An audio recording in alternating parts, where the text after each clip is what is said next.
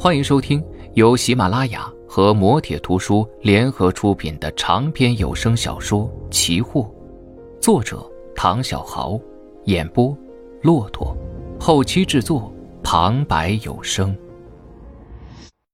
第五百五十八集，陈太东说道：“钱修业现在已经是通缉犯了，你也只是一枚弃子而已。”他不是真的想让你来杀郑苍穹，是想让你来杀我。只要我死了，师兄身边就少了一个人帮忙。我没说错吧？但是，你也非常清楚自己做错了什么。你希望留点余地，这就是你在进屋之后没有率先对我动手的原因。而现在你更加不可能动手了，因为你很清楚。你，不是我的对手。郑苍穹问道：“你准备怎么办？是戴罪立功呢，还是一条道走到黑，继续当你的妻子？”蔡拿云端起了已经凉透的茶。西兄啊，你说我会被枪毙吗？会。站在我的角度，我巴不得你被乱枪打死。只可惜，没有那么好的事情。你也许连子弹都不会吃，挨一针，就轻轻松松的死了。陈太东扶起身，捡起蔡拿云的两柄双头刃。我再问一次，你是愿意帮我们呢，还是愿意为了钱修业而死呢？几分钟以后。蔡拿云才回答了这个问题，但是他的回答是驴唇不对马嘴。我想亲眼看一看奇门到底是什么，就这一个愿望，可以吗？郑苍穹点头，可以。这算是你我之间的交易吗？当然，我愿意把我知道的一切告诉你们。至于你们是不是交给警方，我不想知道。也不关心。陈太东一字一字的问道：“一言为定。”蔡拿云没有说话，只是默默的点头。监控室中的傅明伟放下了耳机，他知道该他出面了。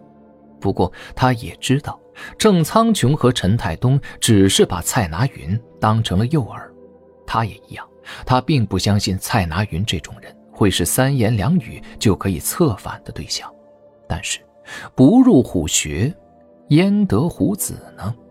这个险他必须得冒。就在傅明伟准备走出去的时候，电话再次响起。北京方面的负责人告诉他，钱修业今天跑了。同时，对方也告诉傅明伟，没有从检察院拿到逮捕令之前，他们就算堵住了钱修业。顶多也只是监视，绝对不能逮捕。傅明伟拿着电话看着窗外，给我点时间，很快我就会有人证和物证的。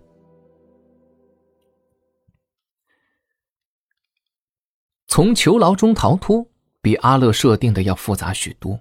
因为本身就是军人出身，再加上力量和身高的优势，在和渤海移民的卫兵搏斗一番之后，四个人平安的从监牢里边逃脱了出来。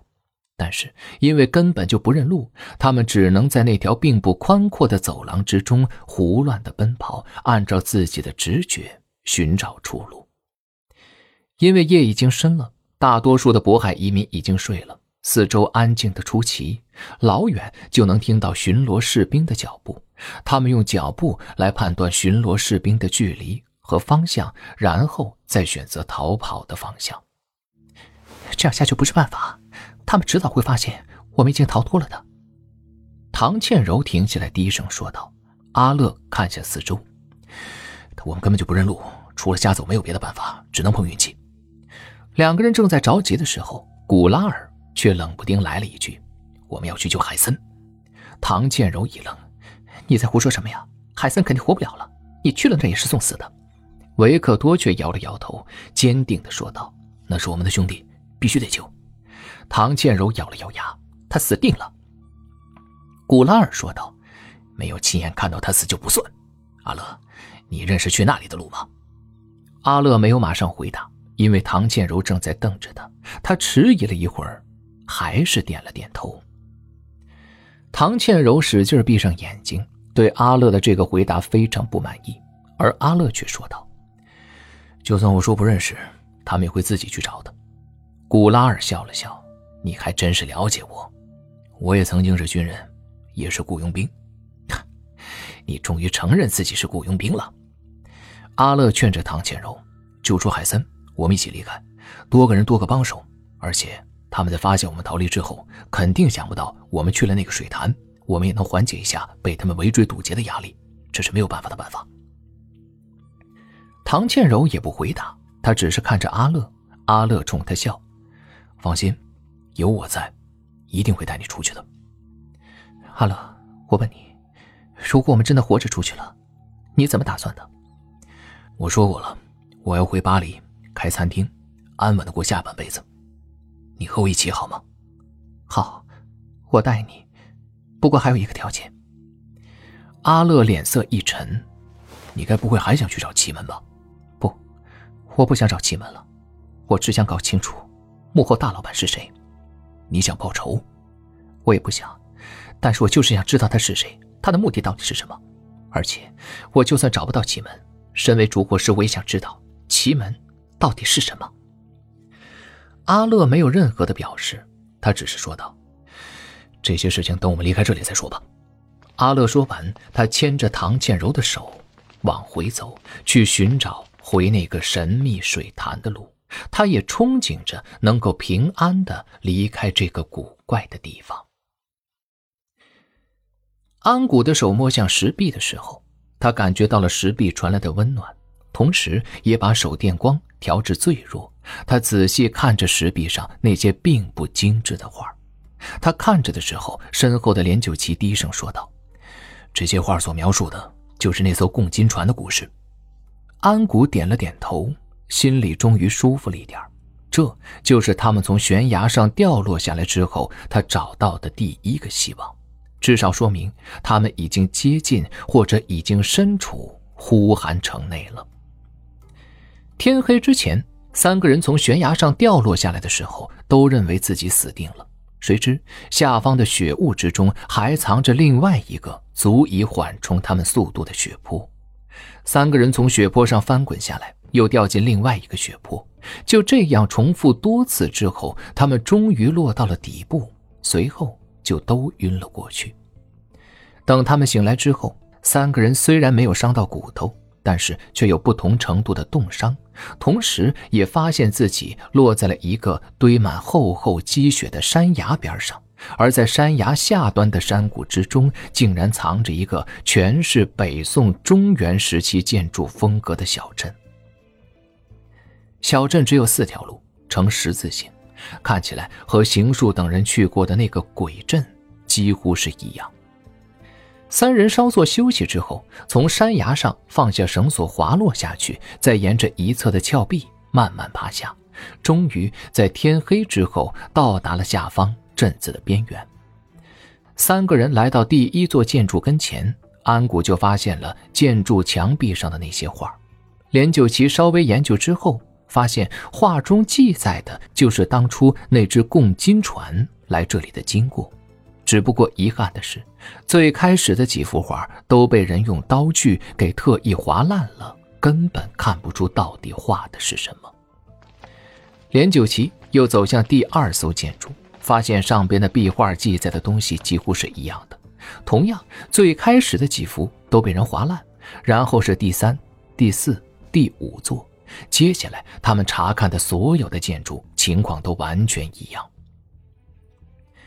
这明显是有人不想让人知道共金船是如何来这里的。我想，不会是渤海移民，是外来人干的。连九旗下了结论。安谷非常不解，可是这里少说也有五六十座建筑吧？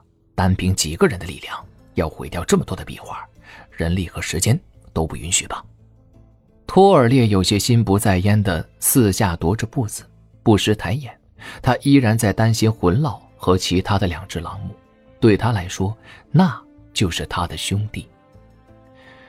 连九奇抬头看着墙上的那些壁画，从画上来看，作画的人非常业余，而且从这几座建筑的壁画上来看，作画的应该是几个师徒，因为手法太过相似。而且就数量上来说，即便是简单的雕刻画，要做到在这么多的建筑上都留下来，那得花上好几年。换句话说，你的师傅说的没错，渤海移民的确是在渤海国亡国的时候就迁移了过来。最重要的是，随着共金船大队的来的那支队伍中的人也都留了下来。安谷问道：“可是，为什么他们不在山里边炼铁，而在那个山洞里边呢？”可能是山里边太远了，那艘大船就像是一个大型的作坊，要弄进山里并不容易。但是呢，又必须得掩盖起来，不被游牧民族发现，所以那个巨型山洞就是最佳地点。托尔列此时抬眼看着两个人。但是，他们炼铁到底是用来做什么呢？连九奇也非常疑惑。是啊，他们炼铁是用来做什么呢？有声小说《奇货》由喜马拉雅和魔铁图书联合出品，作者唐小豪，演播骆驼。感谢您的收听，更多精彩内容，敬请期待下集。